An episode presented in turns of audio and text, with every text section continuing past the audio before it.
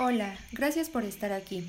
Ojalá te sean útiles nuestras experiencias, sentires, errores y aciertos, pero, sobre todo, sientas que nuestros procesos acompañan los tuyos y al menos hoy te sientas menos sola en el mundo. En este episodio charlamos con Reina, estudiante de economía, habitante de la CDMX. Mientras la tatúo, nos comparte de manera muy íntima cómo vive su proceso desde que conoció el feminismo, cómo llegó a su vida, en qué momento le comenzó a parecer necesario y por qué, qué tuvo y ha tenido que sacrificar. Nos comparte cómo ha sanado sus vínculos con las mujeres, encontrando en ellas un espejo de sus experiencias y sentires, cómo fue haciéndose consciente de las imposiciones de género que vive desde la infancia y cómo la violencia hacia las mujeres afecta nuestra salud mental y física de maneras insoportables, obligándonos a cambiar nuestras rutinas y conductas para sobrevivir. Te compartimos estas experiencias esperando que recuerdes que el proceso de hacernos feministas no es una moda y que duele muchísimo. También que es un proceso de cuestionamiento constante hacia una misma y hacia quienes nos rodean. Esperamos te ayude a resolver algunas dudas sobre el feminismo y también que te genere muchas más preguntas, pero que no olvides que vemos muchas más mujeres viviendo, pensando y sintiendo lo mismo que tú y que no estamos solas.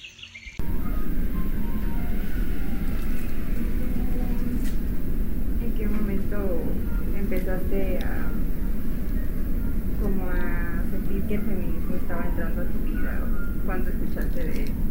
Mm, la primera vez fue en la prepa, cuando me dejaron leer La mujer rota de Simone de Beauvoir. Originalmente ese libro como que como que no le oye mucho sentido porque son de esos libros que te dejan leer y lees por cumplir. Pero A ni le pones atención. Sí, exacto, como que no le pones mucha atención. Pero después de eso me dieron ganas de como que poder seguir leyendo. Entonces eh, dije, bueno, puedo leer otro libro de Simón. Y fui a una librería junto con mi novio. Y entonces pedí el libro de El segundo sexo, de Simón Beauvoir igual. Y entonces el señor al que le pedí el libro, eh, en cuanto yo se lo pedí, ya no se, o sea, ya no se refería a mí, sino empezó a hablar con mi novio. Y a mí se me hizo muy extraño. Dije, ¿qué onda, ¿qué onda con este señor, no? Entonces ya dijo así como, entonces ¿quién el libro de El segundo sexo? Y mi novio le dijo, pues sí. Y entonces dijo, bueno, sí, es que pues ellas son el segundo sexo. Y yo me empecé a molestar mucho porque dije como que este señor ya no está como actuando tan chido. Ajá. Y entonces me volteé a ver y me dice, es que ustedes las mujeres son el segundo sexo, por eso quieres ese libro, ¿no? Pero en este, en este término como muy atacante, que yo dije, como, ¿qué te pasa, no? Entonces me empecé a molestar mucho y me fui de la librería sin mi libro porque de esas veces en las que no sabes qué decir, quieres gritar, quieres pegar, o sea, me fui sin mi libro y hasta ahí lo dejé, o sea, hasta la fecha no he leído ese libro porque como que me trae muy malos recuerdos de esa vez, pero como que fue la primera vez en la que yo dije, bueno, creo que necesito saber más de esto porque porque a este tipo le incomodó tanto, ¿no? Ajá. Fue como el primer acercamiento que dije, bueno, el feminismo existe, creo que quiero saber más acerca de él y creo que a los hombres les molesta demasiado hablar acerca de este tema. Fue la primera vez. Sea, como que notaste luego, luego que era un tema incómodo. Ajá, exacto. O sea, el atacarlo. Y como que de ahí empecé como a poner un poco más de atención en las cosas que me afectaban a mí por ser mujer o los comentarios que me llegaban a hacer a mí respecto a como tú eres mujer, tú no puedes hacer esto y que creo que cuando me hice un poco más consciente eran muchas, ¿no? O sea, por ejemplo, quería aprender a manejar y era como, no porque eres mujer, ¿no? O si tienes que aprender a manejar, tiene que ser como un coche chiquito, que sea fácil, que sea bonito y yo eran cosas que yo no entendía, ¿no? O sea, ¿por qué? O quería, este, por ejemplo, aprender de mecánica porque yo decía "Es que se me llega a ponchar una llanta o cualquier cosa, Y yo preguntaba como, ¿cómo cambiar una llanta de coche? ¿Cómo checar como niveles de mi coche? Me decía, bueno, es que si te pasa eso, llamas a un mecánico. Y no tenía como las respuestas que yo esperaba o que, que yo necesitaba, ¿no? O sea, como aprender, no, porque, vaya, eso no era como para mujeres. Y entonces, como que la gota que derramó el vaso fue cuando entré a la universidad a economía y todos me decían como es que economía es una es una carrera para hombres, o sea, son puros hombres, ¿qué vas a hacer ahí tú con tantos hombres? ¿Cómo, o sea, no sabes cómo es estar en un ambiente así, ¿no? Yo honestamente no tomaba como la pues la importancia necesaria porque yo decía, bueno, es una carrera más, ¿qué importa, no? O sea, si en algún momento fue para hombres, pues quiero intentarlo, o sea, no no nada más porque se diga que la carrera tiene que estudiar hombres, yo no puedo hacerla. Entonces, entrando ahí, justo, creo que justo fue mi primer semestre y nunca se me va a olvidar. Estaba teniendo una discusión con, bueno, un debate que estaba liderando nuestro profesor respecto a economía política, Marx y esas cosas. Entonces estaba eh, discutiendo con uno de mis amigos, supuestamente, el tema que nos habían dejado y llegó un punto en el que parecía como que el debate, por así decirlo, lo estaba ganando yo. Entonces, a mi amigo ya no le hizo tanta gracia y se desesperó, no sé qué le pasó, y se levantó de la mesa y me gritó así, como es que tú no tendrías por qué estar aquí, o sea, tú eres mujer, tendrías que estar lavando trastes en tu casa.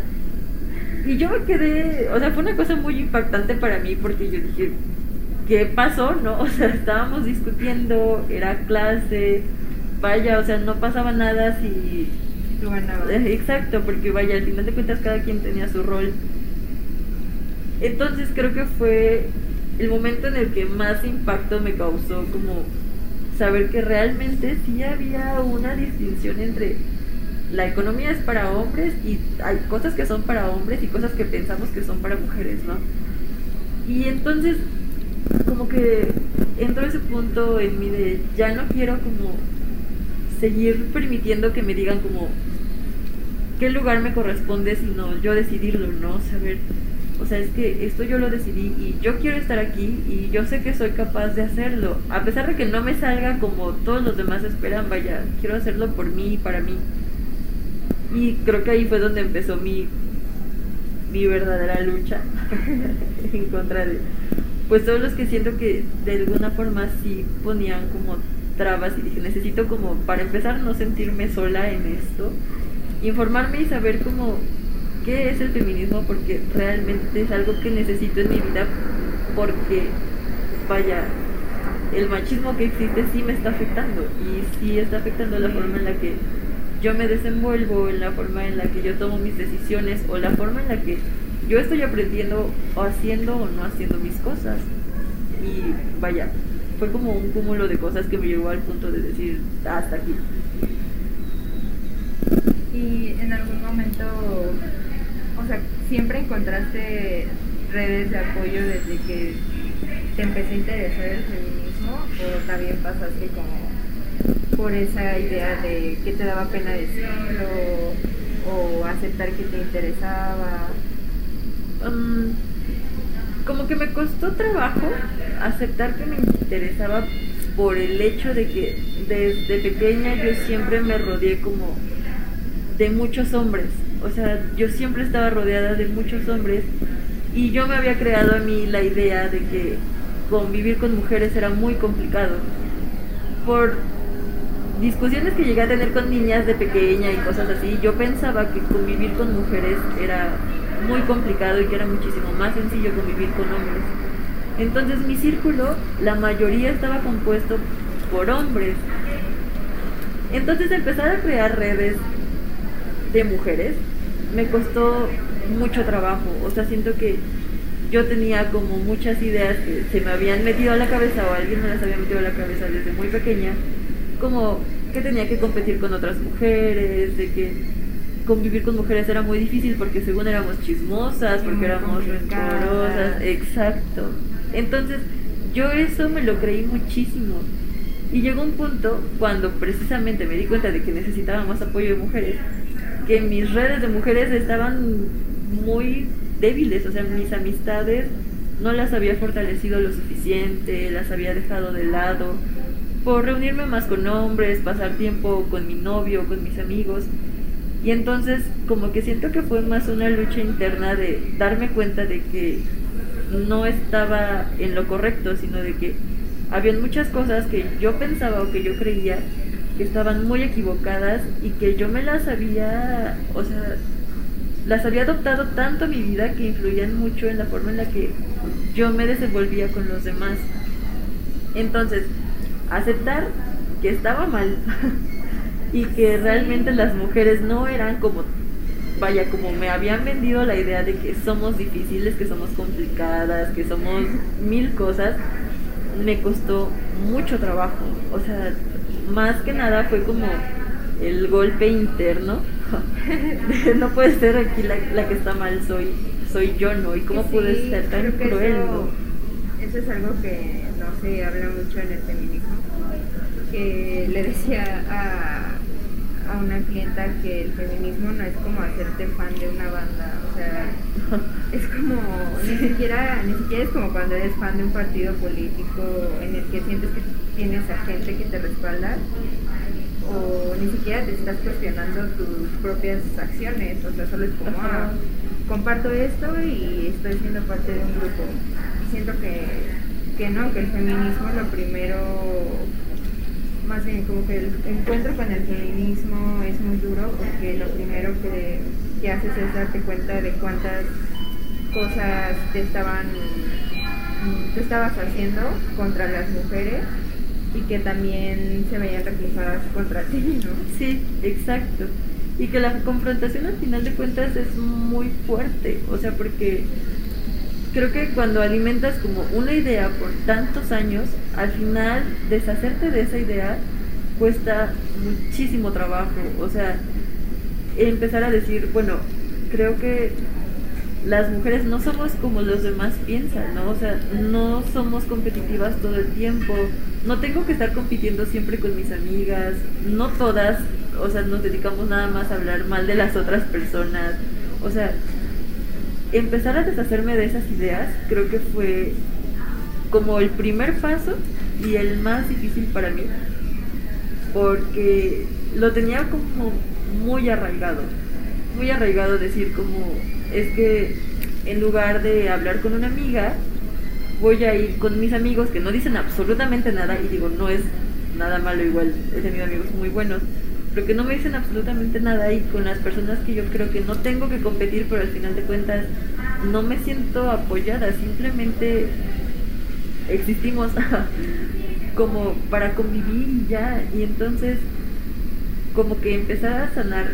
mis relaciones con mis amigas mujeres, con mis hermanas, con mi mamá, incluso, o sea, con, creo que con todas las mujeres que, con las que he convivido en, durante mi vida, fue de las cosas más difíciles, o sea, aceptar que, que yo las necesitaba, que lo que me decían realmente me hacía crecer, que ellas veían cosas que yo no veía, que no tengo que competir con ellas, que, o sea, creo que fue uno de los golpes más fuertes, pero sin duda como, como que el que me abrió los ojos y dije, ¿sabes qué? De aquí, o sea, no me voy a soltar porque sé que si hay alguien que me apoya, son ellas, porque si sé que hay alguien que está viviendo algo similar a lo mío, son ellas, o sea, sin duda son ellas. ¿Y con tus hermanas empezaste a hablar de feminismo?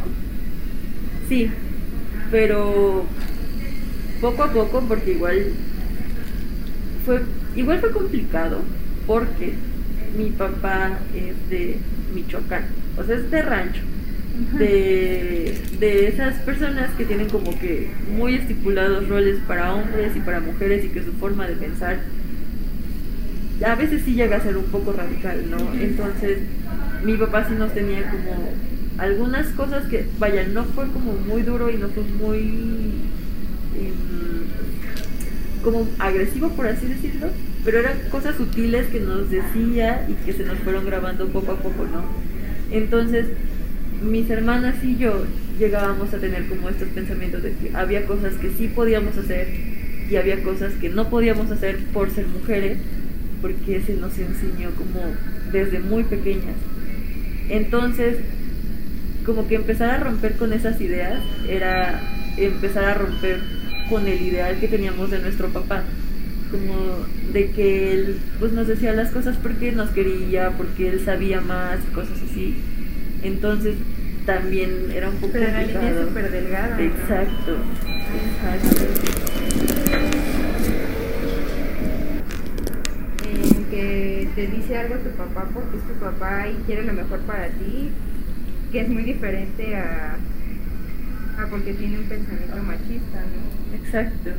Pero, por ejemplo, había cosas, y más con mi hermana la menor, que le costaban mucho trabajo entender que era como, este, es que yo no puedo hacer esto porque mi papá me dijo que no podía. Por ejemplo, eh, o sea, manejar, mi papá tenía una, una camioneta viejita, pero muy ancha, muy, muy ancha, muy grande. Entonces era de esas camionetas que decía que no podíamos manejar nosotras por ser mujeres. Entonces, hasta la fecha esa camioneta ahí está todavía. Y muchas veces que yo trataba como de, bueno, la quiero aprender a manejar, mi hermana replicaba mucho esta onda de, pero es que tú no, porque esa camioneta es para hombres, no para mujeres. Y yo le decía cosas como, o sea, es que yo entiendo, pero sé que tú eres capaz de hacerlo, así como un hombre puede hacerlo. Y era este como choque entre o sea, creo que sí puedo hacerlo, pero mi papá me dijo que no, y si mi papá me dijo que no, es por algo.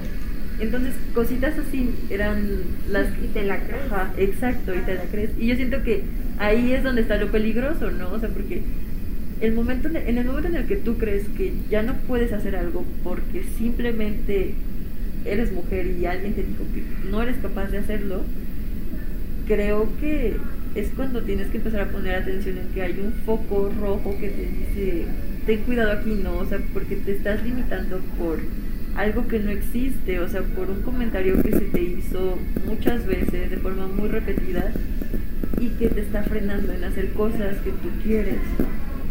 Entonces, siento que fue como de las primeras, o sea, la, la primera forma en la que podía acercarme a hablar acerca del feminismo con mis hermanas, como miren, mamá y papá nos decían estas cosas, ¿no? Porque sus tiempos eran diferentes, porque la forma en la que eh, los educaron igual son muy distintas, pero nosotras tenemos que aprender a, diferenciar qué cosas eh, sí podemos hacer, qué cosas no, qué cosas, vaya, ellos nos decían como tal vez sin estar totalmente conscientes de qué era lo que estaba pasando. Y del impacto que tenía sobre ustedes. Exacto. O sea, crecer pensando que que hay cosas que no podían hacer. O sea, sí es simple que ya tenían que resignarse porque no era para ustedes. Ajá, exacto. Entonces creo que fue como el primer acercamiento que tuvimos nosotras como hermanas de empezar a romper esas cosas que nosotras pensábamos que no podíamos hacer por ser mujeres, ¿no? O sea, como lo que te comentaba de manejar, no sé, trabajar, cargar cosas pesadas que eran cosas que algo tan sencillo que no se nos dejaba porque pues éramos débiles o nos podíamos romper, fracturar mil cosas. O, por ejemplo, deportes que eran como más de contacto físico, que era como, no, ¿cómo vas a hacer eso? Te vas a lastimar si son mujeres, ustedes se ven mal, eso es para los niños. O no te ensucies porque eso es para niños, no es para niñas y cositas así. Eh, lo que consumíamos, ¿no? O sea, como algo tan sencillo y básico como colores, ¿no? Es que los colores para niñas son estos. Y Ah, entonces sí. empezamos a descubrir que habían colores como que nos gustaban, que no empezamos como a consumir hasta después de los que 15 años, que dijimos, ¿por qué no? O sea, es algo tan sencillo y que si yo quiero comprarme un suéter azul, puedo hacerlo. Si quiero comprarme un suéter negro, puedo hacerlo porque, vaya, no te define. Ajá, exacto, eso no te define. Y siento que son cosas muy pequeñas y que tal vez podrían pasar desapercibidas eh, en la cotidianidad, pero que si no empiezas a romper desde ahí, entonces empezar a enfrentarte a problemas mucho más grandes es más complicado. Sí, totalmente. Sí, porque pareciera que, no sé, hacen muchos comentarios como de, ay, son niños, son niñas, se les olvidan. Pero obviamente no, y todas las cosas que te empiezan a prohibir empiezan a construir o a destruir quién eres y con quién te identificas y en qué espacios te sientes segura y en qué espacios no. Exacto. Exacto, y, siento que, por ejemplo, incluso eso era como algo que, que frenaba como el hecho de que pudiéramos salir de casa, ¿no? O sea, yo sé que la situación es muy complicada, o sea, creo que todas vivimos con miedo de salir de nuestras casas, pero siempre estaba como mucho más esta idea de no salgas a tal hora porque a tal hora este, es muy peligroso, o sea, te pueden hacer algo, o no salgas vestida de cierta forma porque te pueden hacer mil cosas, ¿no? Entonces, incluso ese tipo de cosas frenan la forma en la que tú te empiezas a desenvolver porque da miedo, o sea, y yo sé, sí da miedo, hasta deshaciéndote de todas esas cosas que te da miedo porque te das cuenta de que es realidad, no. Pero incluso llegaba a, no sé si te llegó a pasar, que salías más arreglada de lo normal y gente te decía, te van a robar ah, como si fuera juego. Y entonces, igual y cuando estaba niña, a mí me acostumbraba mucho que decían eso, ay, no salgas, te van a robar, y se reían. Y yo decía, ay, pues es algo que la gente dice comúnmente, ¿no? Y cuando me lo llegaron a decir últimamente, yo decía, ¿por qué me dices eso, no? O sea, ¿por qué no? Vaya. Porque tiene que ser, o sea, si, estoy vestida de la forma que sea, porque tiene que ser razón para que me roben. Me roben, exacto. ¿Y por qué si saben que hay como ese peligro en lugar de decir cualquier otra cosa como, no sé, ni siquiera se me ocurre? Lo primero que te dan es la advertencia a ti de te van a robar. O sea, si sabes que roban mujeres, haces otra cosa más allá de nada más decir te van a robar como si fuera algo tan normal, o sea, pues sí, tan sencillo, ¿no? Entonces, esas cosas siento que también como que te determinan mucho la forma en la que te vas a comportar, la forma en la que lo que vas a hacer, cómo te vas a desenvolver cuando vayas creciendo. Sí, porque está, está cañón que nosotras nos digan que tenemos que modificar nuestras conductas cuando, por ejemplo, si siempre se ha sabido que a cierta hora es peligroso para las mujeres, ¿por qué se nos advierte a nosotras? Ajá, exacto. No se hace nada al respecto. Sí, sí, o sea, vaya, creo que si ya están conocidos, si ya están sabidos vaya, llamas a una patrulla y sabes que párate aquí a las 8 de la noche porque esta es la hora en la que ya roban. O sabes qué, hijo, a esta hora te dan ganas de robar mujeres, no salgas. O sea, no sé, cualquier cosa. Cualquier cosa que sea mejor que nosotros nos digan como cámbiate o tápate o fue tu culpa. O sea, yo recuerdo que, por ejemplo, la primera vez que me asaltaron, venía de regreso de la prepa. Yo siento que era un día normal, pero todos me decían como, es que fíjate cómo vienes vestida hoy, ¿no? O sea, llevamos unos jeans X, zapatos normales y una blusa, vaya, que no tenía nada fuera de lo común. Que yo siento que así como, o sea, era un día normal y todos me decían. O sea, fueras desnuda, eso no, no debe haber Exacto. Pero la gente piensa ese tipo de cosas, como, es que mira cómo vienes vestida. ¿Cómo? O sea, ¿y qué? O sea, vaya, no vengo con un letrero de, oye, hoy quiero que me asalte, ¿sabes? Estaría chido. Jamás, o sea, nadie piensa en eso, o sea, nadie piensa como, hoy me voy a vestir así para que me asalten o para que me digan o para que me hagan. Y yo siento que eso es un, como un pensamiento que también domina mucho, o sea, como y he escuchado que entre hombres dicen como, es que si tú te vestiste así es porque quieres que yo te diga algo. Y yo, no te conozco, o sea, ¿por qué querría que me dijeras algo? O sea, ¿por qué querría que me hicieras algo? De ninguna forma. Y siento que son como las cosas más básicas y más comunes que te puedes encontrar, que puedes hablar y creo que todas alguna vez hemos comentado, pero que aún así es muy complicado que las personas lo entiendan, ¿sabes? sí, y que no te te empiezan a poner en una posición de intensa y así. Justo creo que tiene que ver mucho que a los hombres se les educa diciéndoles que las mujeres esperamos aprobación de su parte. Exacto. O como que tienen que decirle piropos a las mujeres, o decirles si son bonitas o no. Ajá, justo eso. Y por ejemplo, ahorita que les dices como, ¿sabes qué? No me gusta, no me siento cómoda, no necesito que me estés dando tu aprobación a cada momento. Pareciera que se les viene el mundo encima, o sea, Sí. les cuesta tantísimo trabajo de... Y, y me ha pasado, ¿no? Como, es que, ¿qué te cuesta? O sea, en nada te afecta que yo te diga algo. Yo, bueno, es que a ti tampoco te afecta en nada No decirlo. no decirlo. Y es como, pero es que ya se, ya se perdió, ¿cómo me llegaban a decir? Como ya se perdieron los buenos modales, Los y los valores. valores. Todavía de que hay caballeros y yo, no, o sea, es que siento que este día del caballerismo como que, vaya, ¿a quién la hace sentir bien? ¿A ti o a mí? O sea, porque si de verdad tu idea de caballerismo es estar diciéndome cosas, a pesar de que yo ya te dije que no, que no me siento cómoda, entonces por mí que se extingan, ¿sabes? Sí. Pero es algo que les conflictúa demasiado, o sea, incluso con familia pasa, ¿no? O sea, empiezas a poner altos, empiezas a poner barreras y pareciera que, o sea, que lo que quieres es pelear en lugar de nada más que acepten, ¿no? O sea, te contaba que tengo un, un tío con el que tengo muchísimas discusiones, es muy buena persona, pero aún así hay muchas cosas en las que no coincidimos. A mí particularmente, mis, mi mamá sobre todo desde pequeña me enseñó como, es tu cuerpo y si no quieres que nadie lo toca, que nadie lo toque, pues no lo toca, ¿no? Y a mí eso fue como una idea que, que se me quedó muy grabada. Digo, a mí afortunadamente nunca nadie me ha hecho nada, pero yo agradezco mucho a mi mamá esta enseñanza, ¿no? De es tu cuerpo y si no quieres que nadie lo toque, nadie lo toca, ¿no? Entonces yo siempre he tenido como muy grabado esto y es como para todos, ¿no? O sea, no me gusta que me abracen, ¿sabes qué? No me abraces, gracias.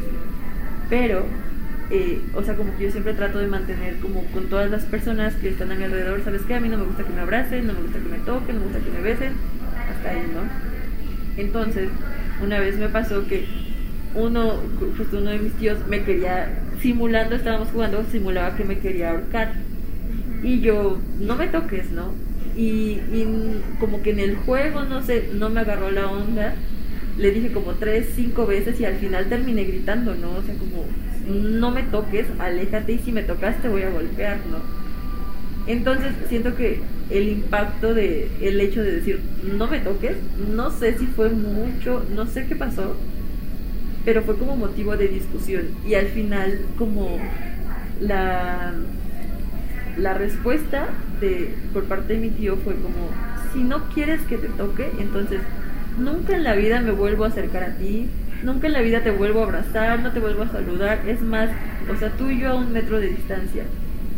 Eso a mí me molestó muchísimo porque yo decía es que yo no te pedí que no me saludaras o que no me abrazaras cuando fuera algo Sí, o sea, mutuo. tú ya estabas sintiendo que había un límite. Exacto, que se estaba sobrepasando. Entonces, siento que esto es algo que pasa mucho. Cuando tú le dices a alguien no, en lugar de que entiendes como, ah, no, entonces para que se te quite, Sí. porque incluso es la, la forma en la que tú dices, para que se te quite, nunca más me voy a acercar a ti, nunca más te voy a tocar, o sea, no te voy a abrazar, no nada. Y es como, ¿por qué simplemente no aceptas que no me gusta que pase ciertos límites, ¿no? O sea, Sí, que por- me sentir incómodo. Exacto, porque esa necesidad de que a pesar de que yo fui la que me sentí mal, yo fui la que me sentí agredida, yo fui la que te dije que no, que pararas, yo soy la mala y yo soy la que está exagerando y yo soy la que tiene que ser castigada desde tu perspectiva con tu total rechazo, o sea, Sí.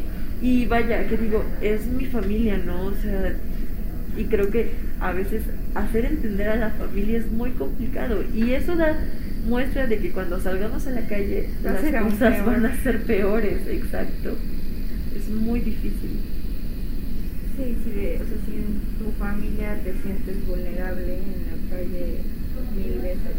Sí, y bueno, no sé si a ti te llegó a pasar como que tu mamá te dijera, o por, por lo menos mi mamá siempre me decía como, eh, no te acerques, o sea, nunca te quedes sola en un cuarto con ningún hombre, ¿no? O sea, sea tu papá, sea tu tío, sea tu abuelo, sea quien sea, no te quedes sola. Este, no sé, cualquier cosa, grita, o sea, porque vaya, he sabido que incluso dentro de tu familia estás en riesgo, ¿no? Sí, qué horror, o sea, vivir así a la defensiva todo el tiempo. Exacto. Justo ayer le estaba diciendo a una amiga que, este, que pues antes como que a mí me educaron en una religión eh, católica y tenía mucho la costumbre de que siempre me decía cuando salía de la casa pues me persinara y cuando regresara pues diera gracias de que regresé y ya en, la, cuando fui creciendo, pues pude como tomar la decisión de que eso como que, no sé, no, no me hacía sentido la religión y tuve la libertad de poder elegir que eso no era para mí y todo. Y de repente hay veces que llego a mi casa y digo, o sea, no sé, me llega como el sentimiento de, quizás sí debería agradecer que llegué. Y luego dije, pero ¿por qué? O sea, ¿por qué tendría que estar agradeciendo que llegué hoy sana y salva a mi casa? O sea, sí, es algo básico, no tengo por qué darle las gracias a nadie, sea a Dios, sea a mí misma, al gobierno que me cuida, o sea, no tengo por qué agradecerle a nadie que llegue bien a mi casa hoy. Exacto. Sí, tienes mucha razón. O sea, creo que como dices, es un derecho básico. O sea, salí de mi casa y regresé o sea, creo que todos tendríamos que poder hacer eso, ¿no? O sea, a mí me pasó hace no mucho, como creo que fue justo cuando empezó la, la pandemia, un poco antes iba regresando de, de la escuela a mi casa y estaba en la esquina y pasó una camioneta como con cuatro hombres, de esos hombres que se ven así grandototes y que tienen cara de te estoy viendo me espanté mucho y corrí a mi casa y le conté a mi mamá cómo pasó esto, eh, pasaron de frente de mí, se me quedaron viendo de tal forma y eso a mí me tuvo como con miedo por meses, o sea, que no quiere salir, que, o sea, yo me acuerdo que me ponía gorras para que no me vieran. Sí, que sientes que se están vigilando. Exacto, y que digo,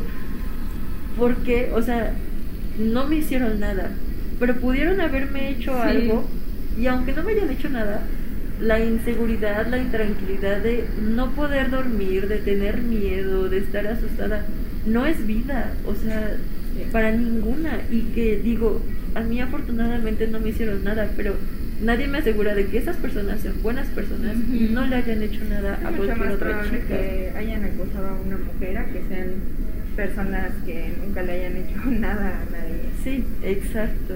Y vaya, o sea, digo, no se lo deseo a nadie. Y recuerdo muy bien que pasaron como mes y medio y justo había adoptado una perrita nueva y llegué a mi casa porque salí a comprar unas cosas. Llego y mi, mi perrita estaba hecho un llanto, ¿no? De que pues estaba cachorrita, la dejé. Y me acuerdo que corrí, la agarré y le dije, o sea, igual es raro, pero hablo mucho con mis perros, ¿no? Entonces le dije, cálmate, o sea, yo siempre regreso. Entonces, escucharme a mí decir yo siempre regreso, y yo siempre voy a regresar, decírselo a mi perro, me, o sea, me hizo estallar en llanto muy fuerte porque pensé, o sea, podría no regresar, o sea, sé que... Estoy haciendo una promesa que no puedo. Exacto, que no puedo cumplir porque sé que corro el riesgo de que algún día no regrese, ¿no? Y, o sea, como que fue como el, como el momento pico de mi etapa de ansiedad, depresión, Y que, y que yo dije, ¿cómo puede ser posible que no pueda ni siquiera prometer eso, ¿no? O sea, de yo siempre regreso, o sea, que tenga el miedo de que algún día no regrese. Y que así como tal vez yo hoy estoy diciendo eso, ¿cuántas chicas no dijeron, regreso al rato, regreso mañana? Y no volvieron, o sea, y que vaya, a veces somos como tan insensibles ante eso y que hay gente que, que bromea con ese tipo de cosas. Yo digo, no, no tienen ni idea de lo horrible que es vivir con este miedo todo el tiempo, de salir, sentir que te acosan, o sea, de no regresar. Es algo que nadie tendría que vivir, vaya, porque... Las mamás que buscan a sus hijas. Exacto. O sea, ¿cuántas mamás años buscando a sus hijas? O sea, que no pierden la esperanza, pero que yo digo, o sea, creo que si hubiese sido yo, yo hubiera preferido que me mataran en el momento en el que, antes de hacerme cualquier otra cosa, ¿sabes? O sea, y que tengamos que tener ese tipo de pensamientos de... Sí. Prefiero que me maten a que me, haga, a que me hagan algo, o sea... Y Que hace... me puedan encontrar aunque no esté viva, ¿no? Exacto, exacto, pero sin tener como tantas cosas que yo digo, ¿cómo puede pasar esto por la mente de una persona, sabes? O sea, tan, causar tanto dolor, tanto sufrimiento. Sí, que luego te pregunten que por qué estás tan enojada. Ajá, sí, exacto. O que se molesten porque, vaya, porque estás irritable, porque tienes miedo, porque, vaya, Sí, eso es- era lo que estaba pensando el otro día, cómo afecta la salud mental de las mujeres vivir en esa constante alarma todo el tiempo. Sí, exacto. Y que a veces incluso no se le da la atención suficiente como a la salud mental precisamente por eso, porque incluso tratas de hablarlo o tratas de abrirte al respecto y todo es como, pues es que no pasa nada, o sea, no te va a pasar nada, o solamente cuídate, intensa. ajá, no salgas tan tarde, Sí.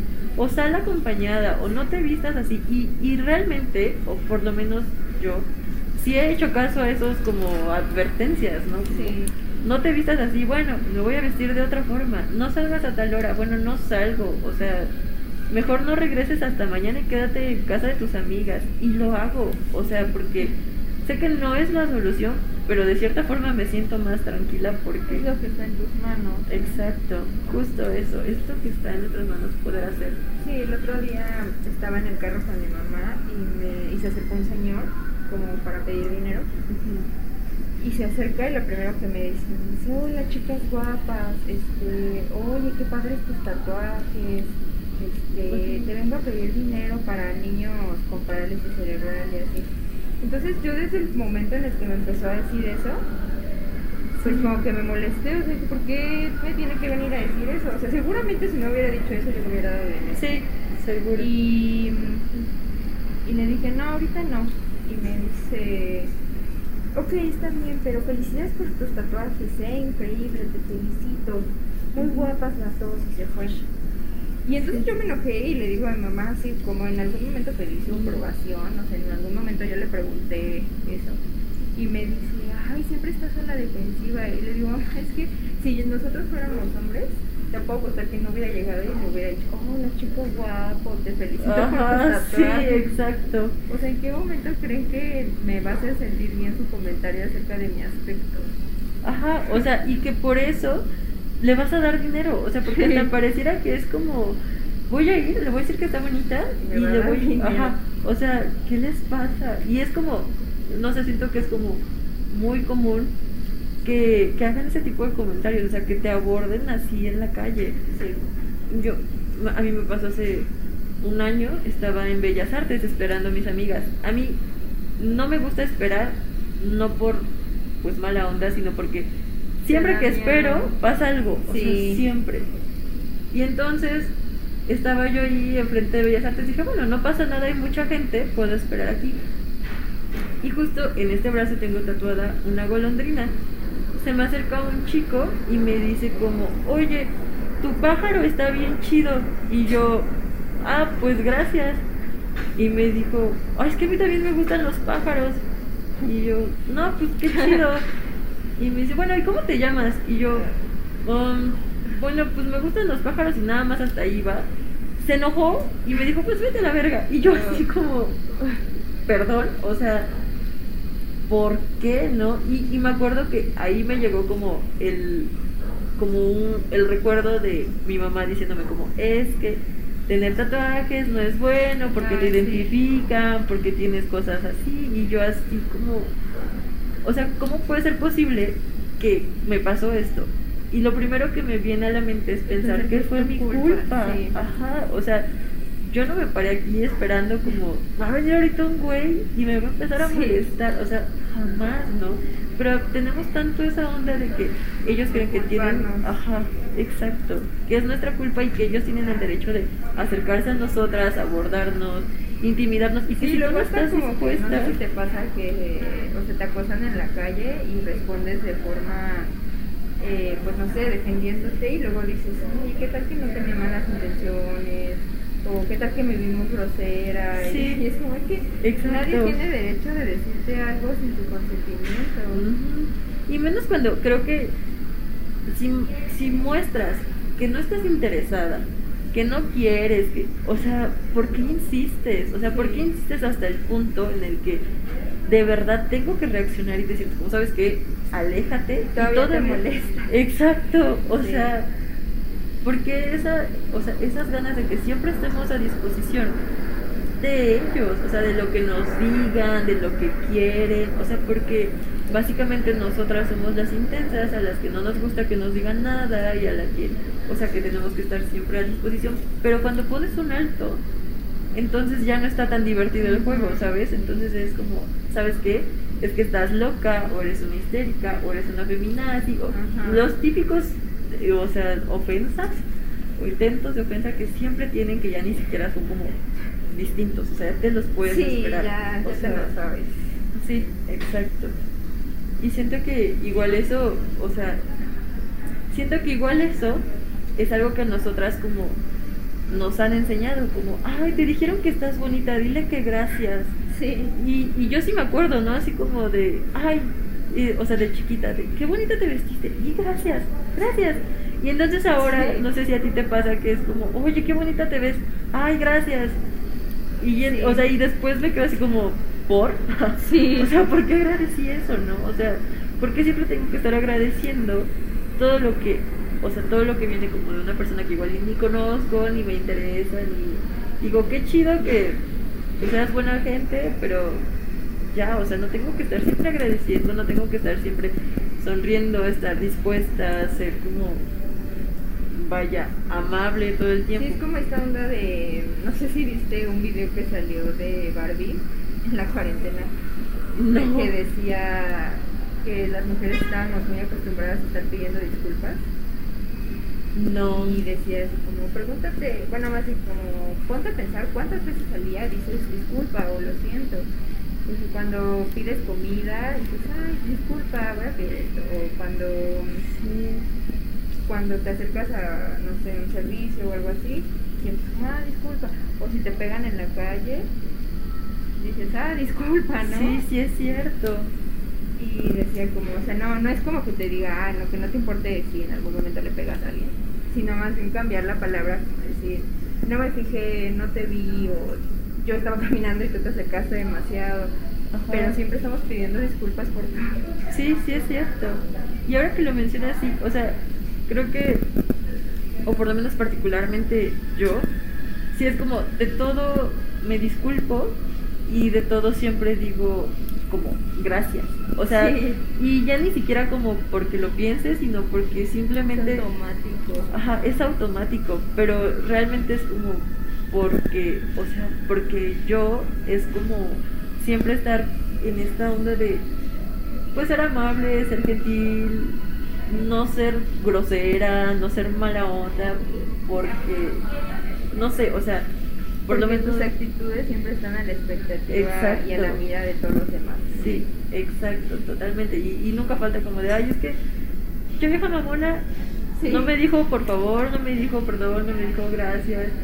Y hay veces en las que, o sea, tenemos la razón como de, no, pues sí me pasé de lanza y pues voy a pedir disculpas. Pero hay veces en las que no, hay veces en las que Es la mayoría de las veces que no, Exacto. no es nuestra culpa. Exacto. Pero que, o sea, que nos sentimos responsables o parcialmente responsables. O sea, siempre hay una parte de ti que te dices que tal vez tú sí te pasaste o tal vez no debiste. culpa. Sí, exacto. Como la- el ejemplo que te contaba de mi tío hace rato de cuando me, que me quiso ahorcar y yo le grité y cosas así.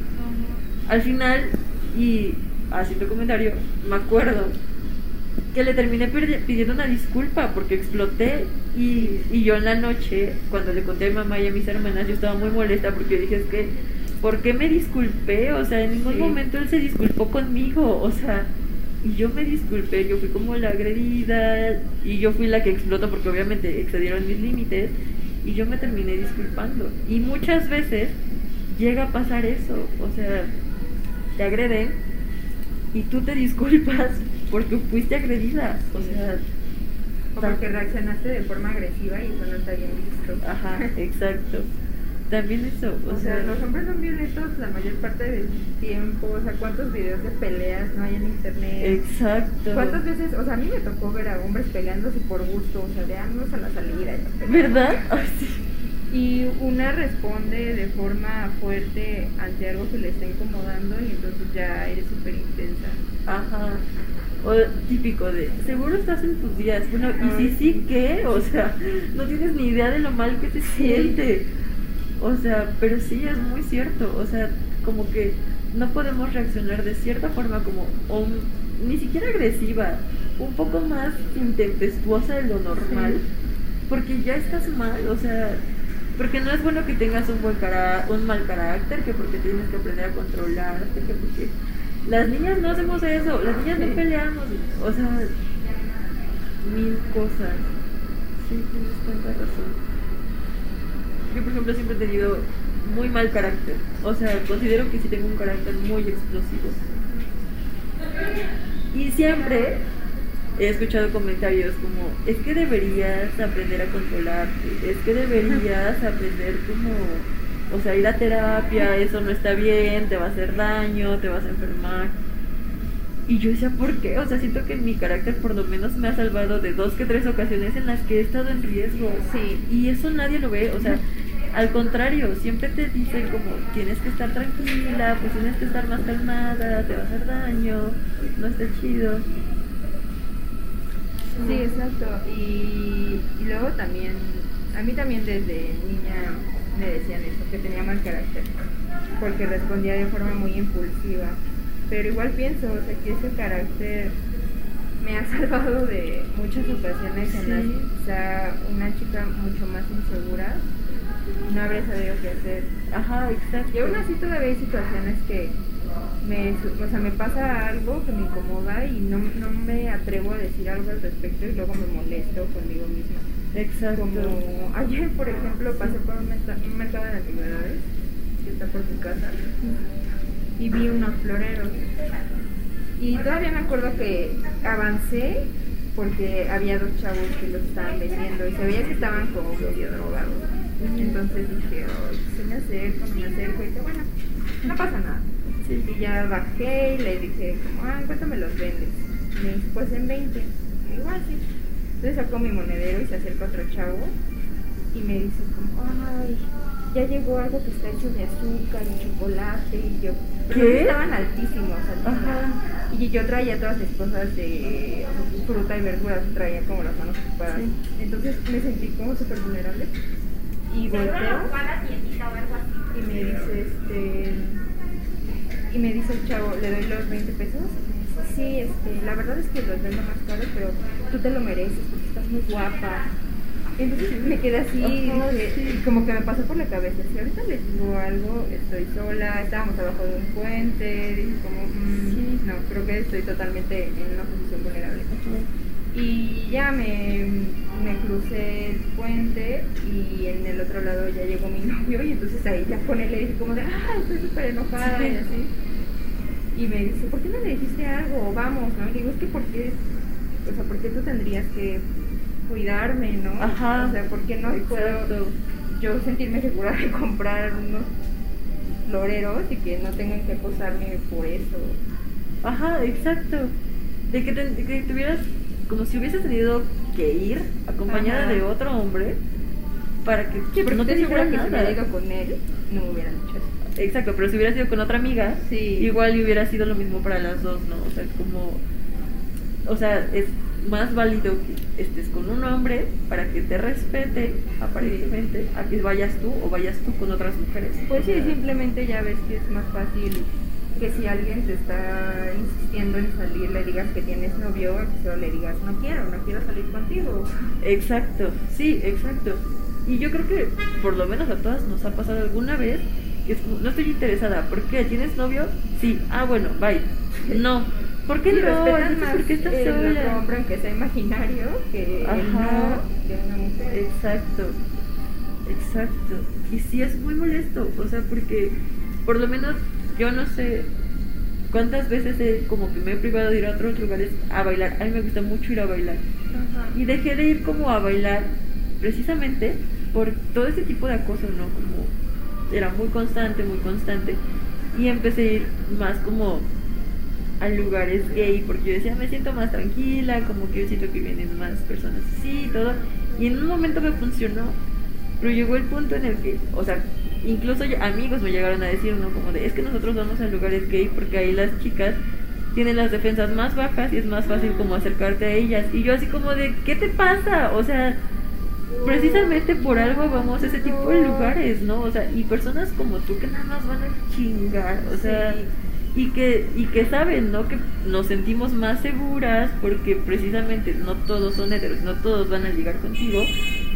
Pues aprovechan de eso y están conscientes y les vale, o sea, y así van y así van como molestan a muchas chicas que vaya, o sea, pues te estás divirtiendo. Así fuera un lugar pero donde fuera que estuvieras tendrían que respetarlo, pero lo hacen, o sea, ni siquiera se avergüenzan de decirlo, vaya.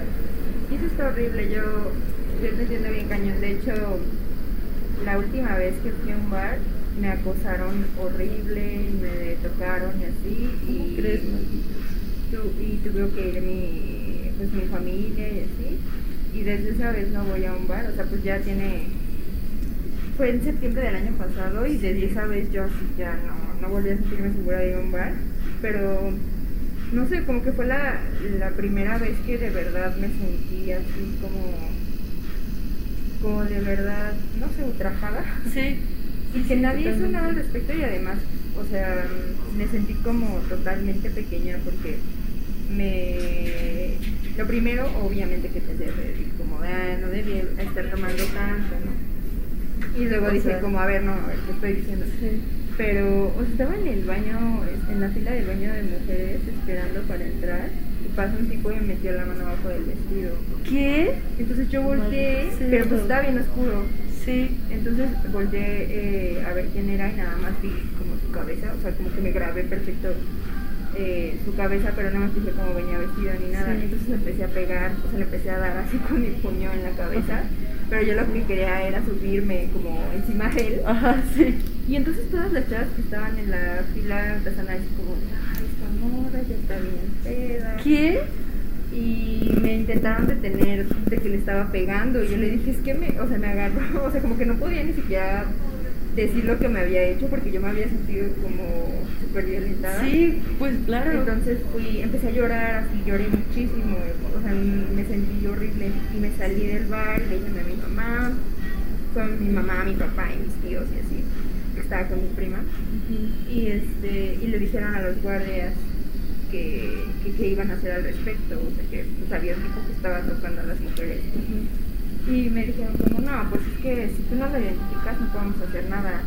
Y le dijo mi papá, ¿por qué no detienes la música y que pase mi hija y vea, ¿no? O sea, prendan las luces y para que lo identifiquen. No, es que no podemos hacer eso y es que eh, ellas también son responsables. ¿Qué? Y no, obviamente yo me molesté y como ya vamos aquí, o sea, aquí no van a hacer nada. Sí. Sí, sí, claro. Pero era un bar gay. ¿Cómo crees?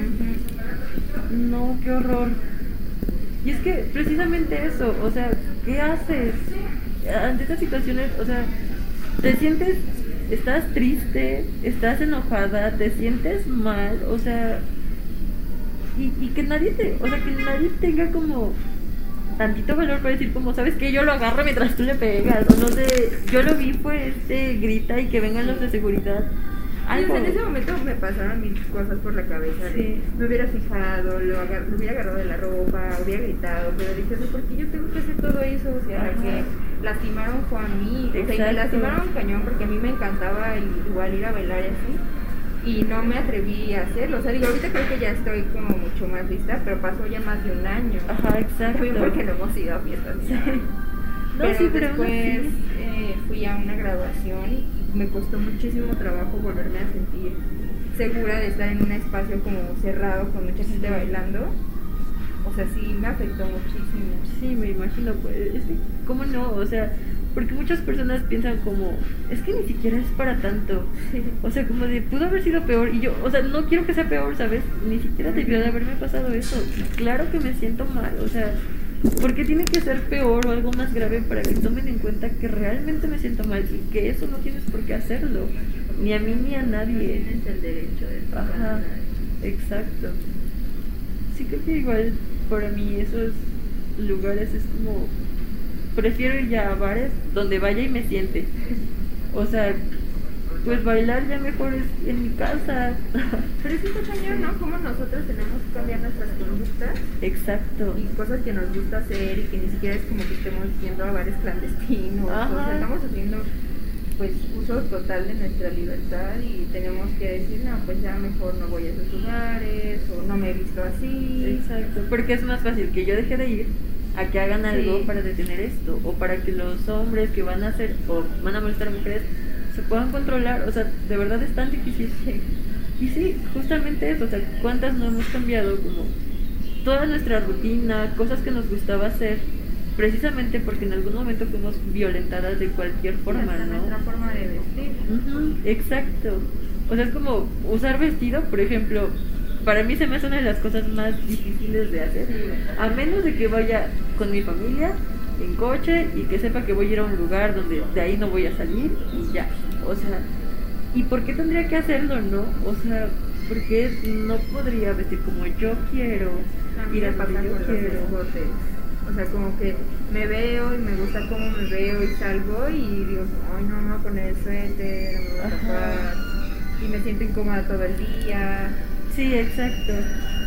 Y ya, sí, o sea, vas caminando y no te sientes cómoda y sientes como que todos te están viendo. Sí. Y es porque todos te están viendo, Sí. o sea. Y nunca falta el comentario de, pues es que tú te pusiste eso porque querías que te vieran. O sea, no, no sé cómo, ¿por qué pueden pensar tan siquiera eso? O sea, ¿quién piensa como, seguro me voy a encontrar un viejo así bien gacho en la calle? Ojalá me diga algo, me voy a poner esto. grite. Sí, o sea, jamás. No sé, sí es cierto. O sea, por ejemplo, tengo una amiga. A mí, a mí me da pánico usar Uber o taxi o cosas así, ¿no? Sí. Yo prefiero usar metro, camión, caminar, lo que sea, pero no me subo.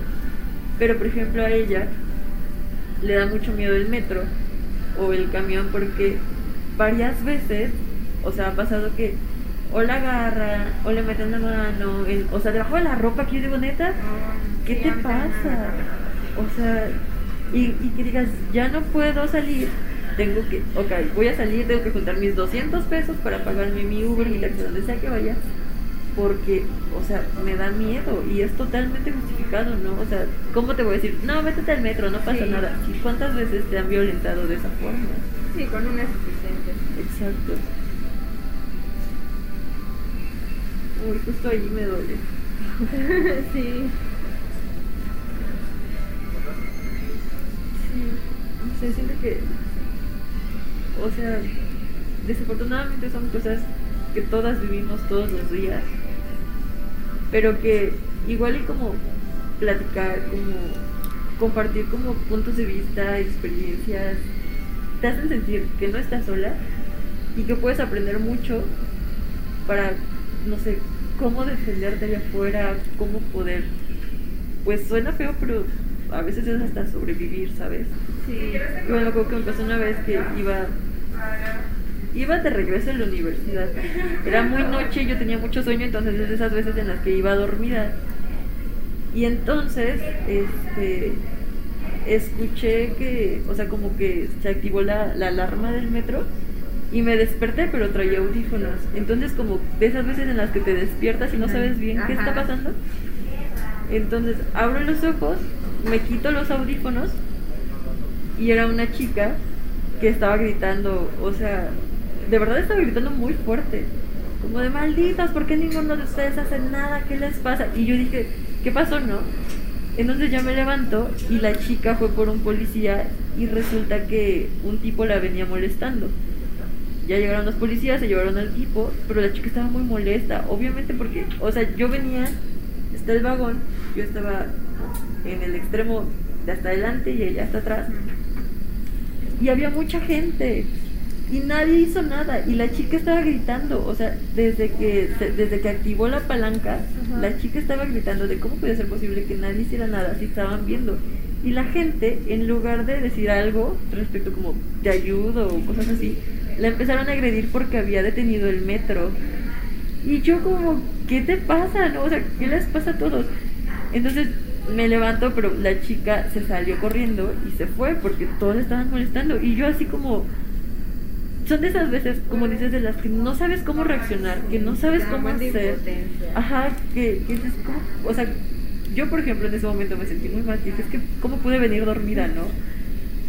y cómo no me di cuenta y cómo fue que yo la vi que estaba ahí en su enojo y yo me quedé en shock, o sea, no supe qué hacer y la gente lo empezó a molestar y yo no supe qué hacer y debí de haber hecho algo y siento que son cosas que, que aprendes como cuando platicas respecto a esas experiencias porque ya después, o sea, como haciendo un razonamiento más a profundidad de por qué no hice nada, recuerdo que en algún momento alguien, que no recuerdo quién, me llegó a decir como, es que si te hacen algo en el metro, lo mejor es que no digas nada porque te puede, te puede ir peor, ¿no? O sea, como, si te tocan, mejor no digas nada porque qué tal si viene armado y te mata, ¿no? O sea, cosas muy así. Que, o sea, que ahora que lo pienso y que me quedó como mucho grabado en esa experiencia con esta chica que dije, ¿por qué si yo estaba ahí? Y vi que le estaban haciendo algo, o sea, ¿por qué no actué? O sea, ¿por qué me quedé como en este estado de shock así pasa nada? que también te estabas poniendo en riesgo. Exacto, pero que al final de cuentas es lo que nos dicen como si te hacen algo, mejor tú no digas nada y no hagas nada porque te puede ir peor. O sea, te pueden hacer algo peor y cosas así. Y entonces ya no solamente eres agredida, sino que te tienes que dejar porque puede ser que las cosas resulten peor. Y entonces siento que eso impide que en otras ocasiones reacciones, o sea, o hagas algo, ya sea para ti o para ayudar a las demás. Sí, porque normalmente hay más consecuencias para ti que para los agresores. Siempre. Sí, siempre. Ya no se ve tu tatuaje. Ay, qué chido, sí es cierto. qué chido. Está quedando bien padre. Sí, ya no se ve para nada. Sí, no, no, ya no se nota. Qué chido. Me encanta. Ay, sí, qué triste tener que estar viviendo a la defensiva. Sí, la verdad es que sí, es muy triste y es muy cansado y llega un punto en el que ya no, ya no sabes qué hacer. O sea, porque vaya, yo me pongo a pensar como que yo, o sea, yo a veces siento como, sí, es que yo siento que hablando con, con, perso con las personas como que puedes hacer que cambien un poco su de pensar y cómo se comportan con, con nosotras, con las mujeres, con las mujeres de su círculo. Pero a veces pienso como en muchos hombres que realmente son muy violentos, o sea, personas a las que con las que no puedes hablar, personas que, o sea, y, y es como las puedes encontrar en muchos comentarios de odio, así como que realmente tienen pensamientos que son muy agresivos, que son muy violentos, que son o sea, ¿qué piensas? ¿Cómo poder acercarme a este tipo de gente, no? O sea, ¿cómo que yo siento ¿Cómo que... sentirme segura con este Exacto. tipo de? Y, y que aparte no es como que sea uno o dos, o sea, son muchos y se juntan, o sea, Sí, se respaldan. exacto, se respaldan, o sea, ¿cómo hacerlo? Y cómo hacer que el cambio sea realmente significativo, porque como que es muy común escuchar cosas como, es que, ¿para qué te manifiestas? ¿O de qué sirve que hagan como todas esas manifestaciones donde destruyen y hacen mil cosas? Y yo pienso, ok, sí, está bien. No te gusta. Pero ¿y entonces? Propone una solución. O sea, ¿de qué forma puedo trabajar en que esto, o sea, desaparezca, disminuya? Propone soluciones. Y no hay soluciones, solo hay quejas. De que no les parece, de que no son formas, de que los edificios y que los vidrios, o sea, yo entiendo eso, ¿no? Y yo que más quisiera poder hacer algo más que solamente romper un vidrio, ¿no? Pero la solución no la tengo y creo que hasta ahorita pues muchas personas no las tenemos. Entonces Entonces, es más fácil para los hombres decir, hay que organizarnos y limpiar la- lo que hicieron las feministas, que decir hay que organizarnos y dejar de tener actitudes machistas. ajá, exacto. Exacto, pues es como, ay, miren, ustedes ensuciaron todo esto y nosotros ahora vamos a limpiar. O sea, no se trata de eso, se trata de decir como, ok, se están manifestando, ¿por qué? O sea, ¿qué está pasando? ¿En qué estoy influyendo yo en esto? O sea, ¿de qué forma puedo ayudar? Y que yo siento que son cosas como tan pequeñas, como desde la forma en la que te expresas, la forma en la que hablas, la que tratas a tus amigas, la forma en la que tratas a tu novia, a tu novia, ajá, exacto.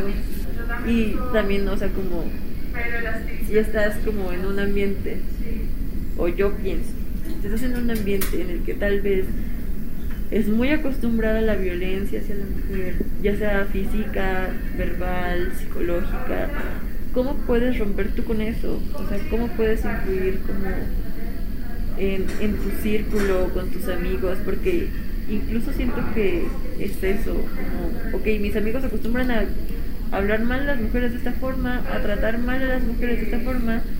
Yo como persona, pues sí saben que creo que esto no está chido, podríamos cambiarlo por otro tipo de actitudes, por otro tipo de cosas y empezar a hacer ahí como un pequeño cambio. Pero pues no es tan cómodo. Incluso para ellos, yo considero, también les afecta, ¿no?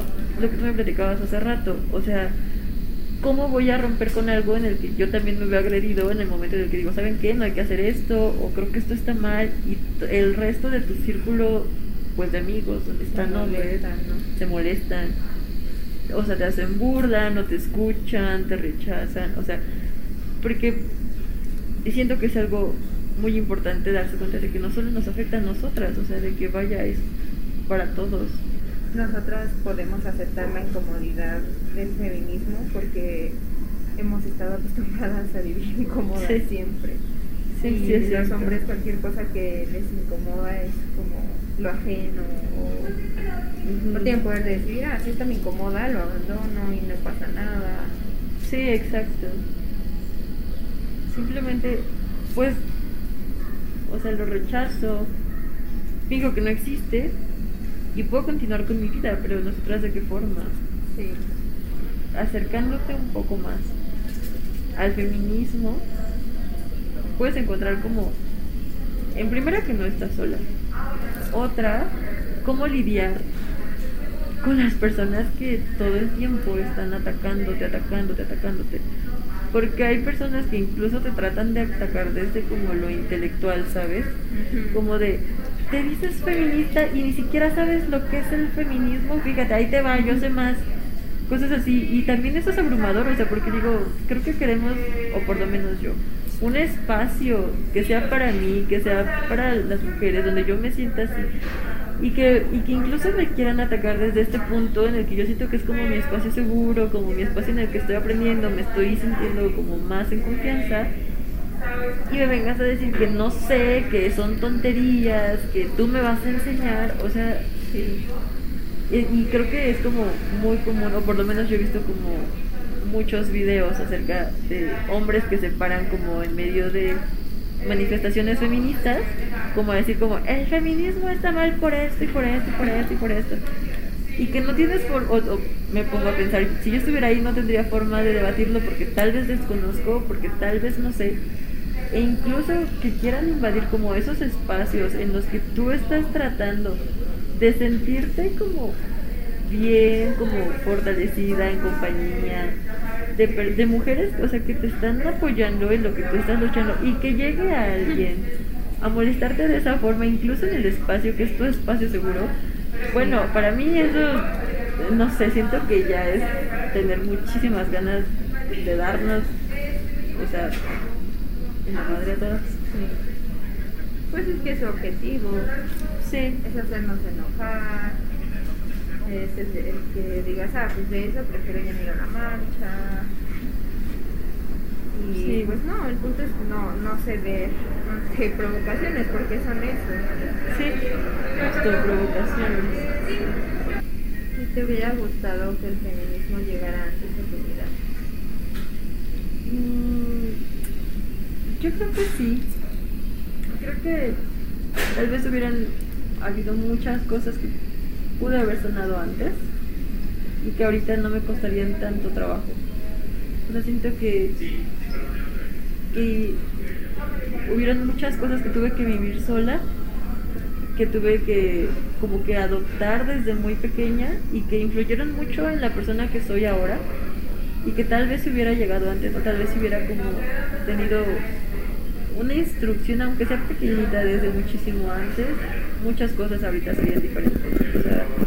Creo que hay muchas cosas en las que yo, de las que yo me sentía avergonzada por ser mujer desde muy niña como, o sea, como esta onda de de que me decían como es que eres muy sensible porque eres niña o es que ser muy femenina no está tan chido o no sé este no de, o sea como por ejemplo algo que tengo mucho es como que llorar es como malo porque te hace ser débil y que eso es como muy característico de las mujeres y que ser muy amorosa también lo es entonces siento que muchas de esas cosas definieron cómo me comporté durante muchos años y a este punto me cuesta mucho trabajo expresar muchas cosas, ¿no? O sea, como aceptar que, que ser sensible no es malo, aceptar mis emociones, aceptar que, o sea, que para empezar que no son solamente de mujeres, ¿no? Y que si aún así fuera eso,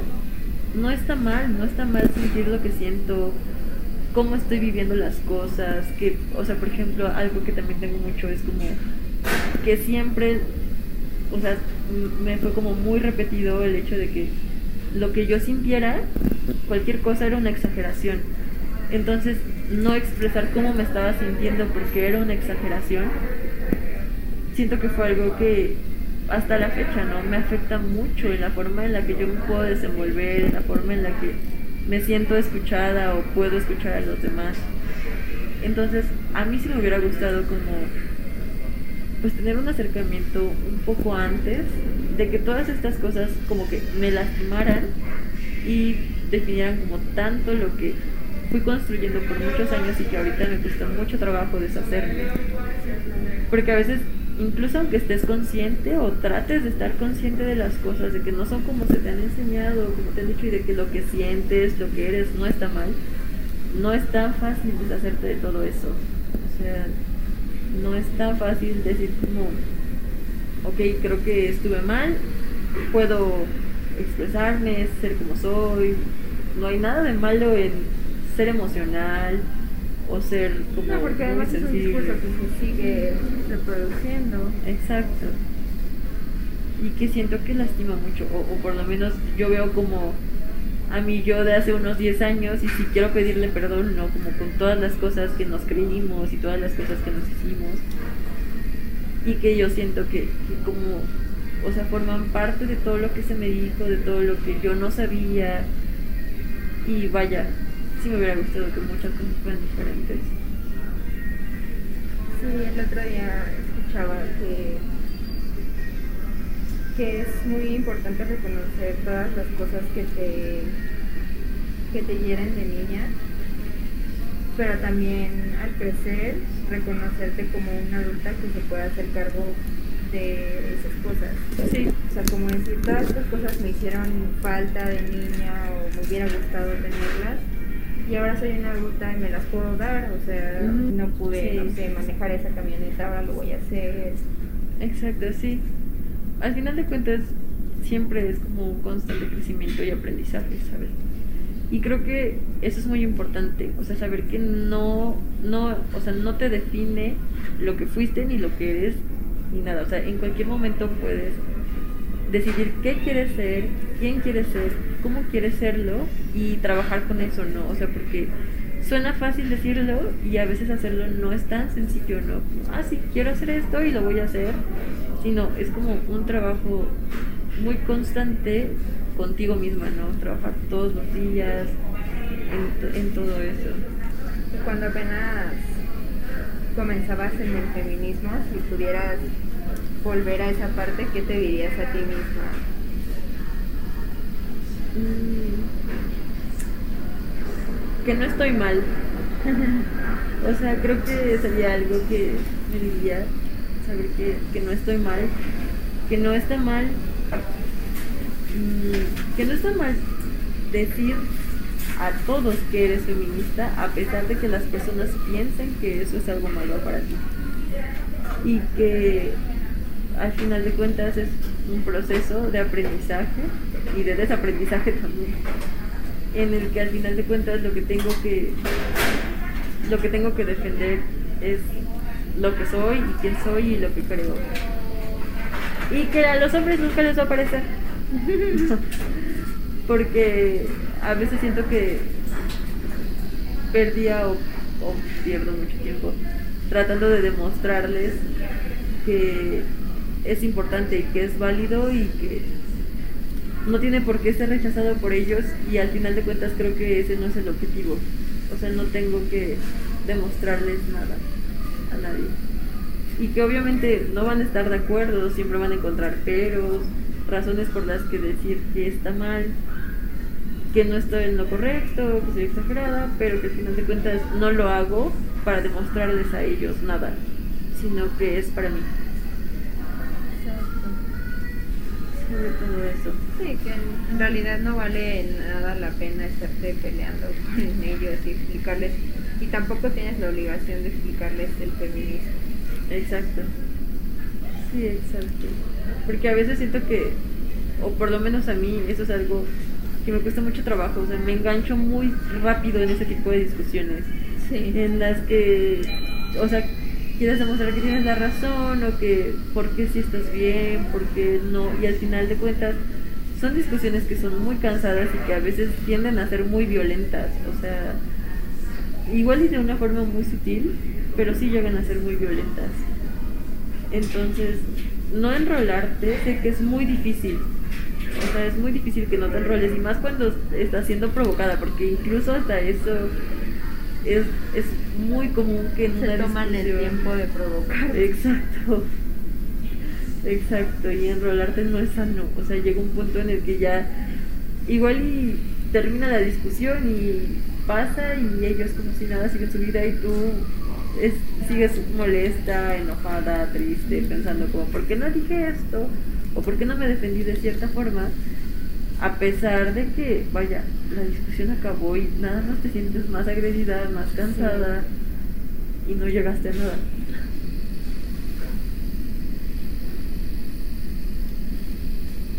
Sí, creo que esta parte de querer explicarles las cosas viene mucho de sentir que tenemos una responsabilidad o que les debemos algo, ¿no? Ajá, exacto. Sí, exacto. Como explicar por qué de pronto pensamos diferente o por qué las cosas para nosotros son diferentes. Todo. O sea, tengo, por ejemplo, un amigo que todo el tiempo se la pasa diciéndonos como, cállate costilla, porque, o sea, Adán y Eva y cosas así. Y que yo, por ejemplo, a mí él me conflictaba mucho porque me molesta mucho que me diga eso, ¿no? Yo decía, Sí. o sea, ¿por qué? Y, y ver como que igual en sus acciones no es malo, o por así decirlo, no tiene actitudes tan, tan,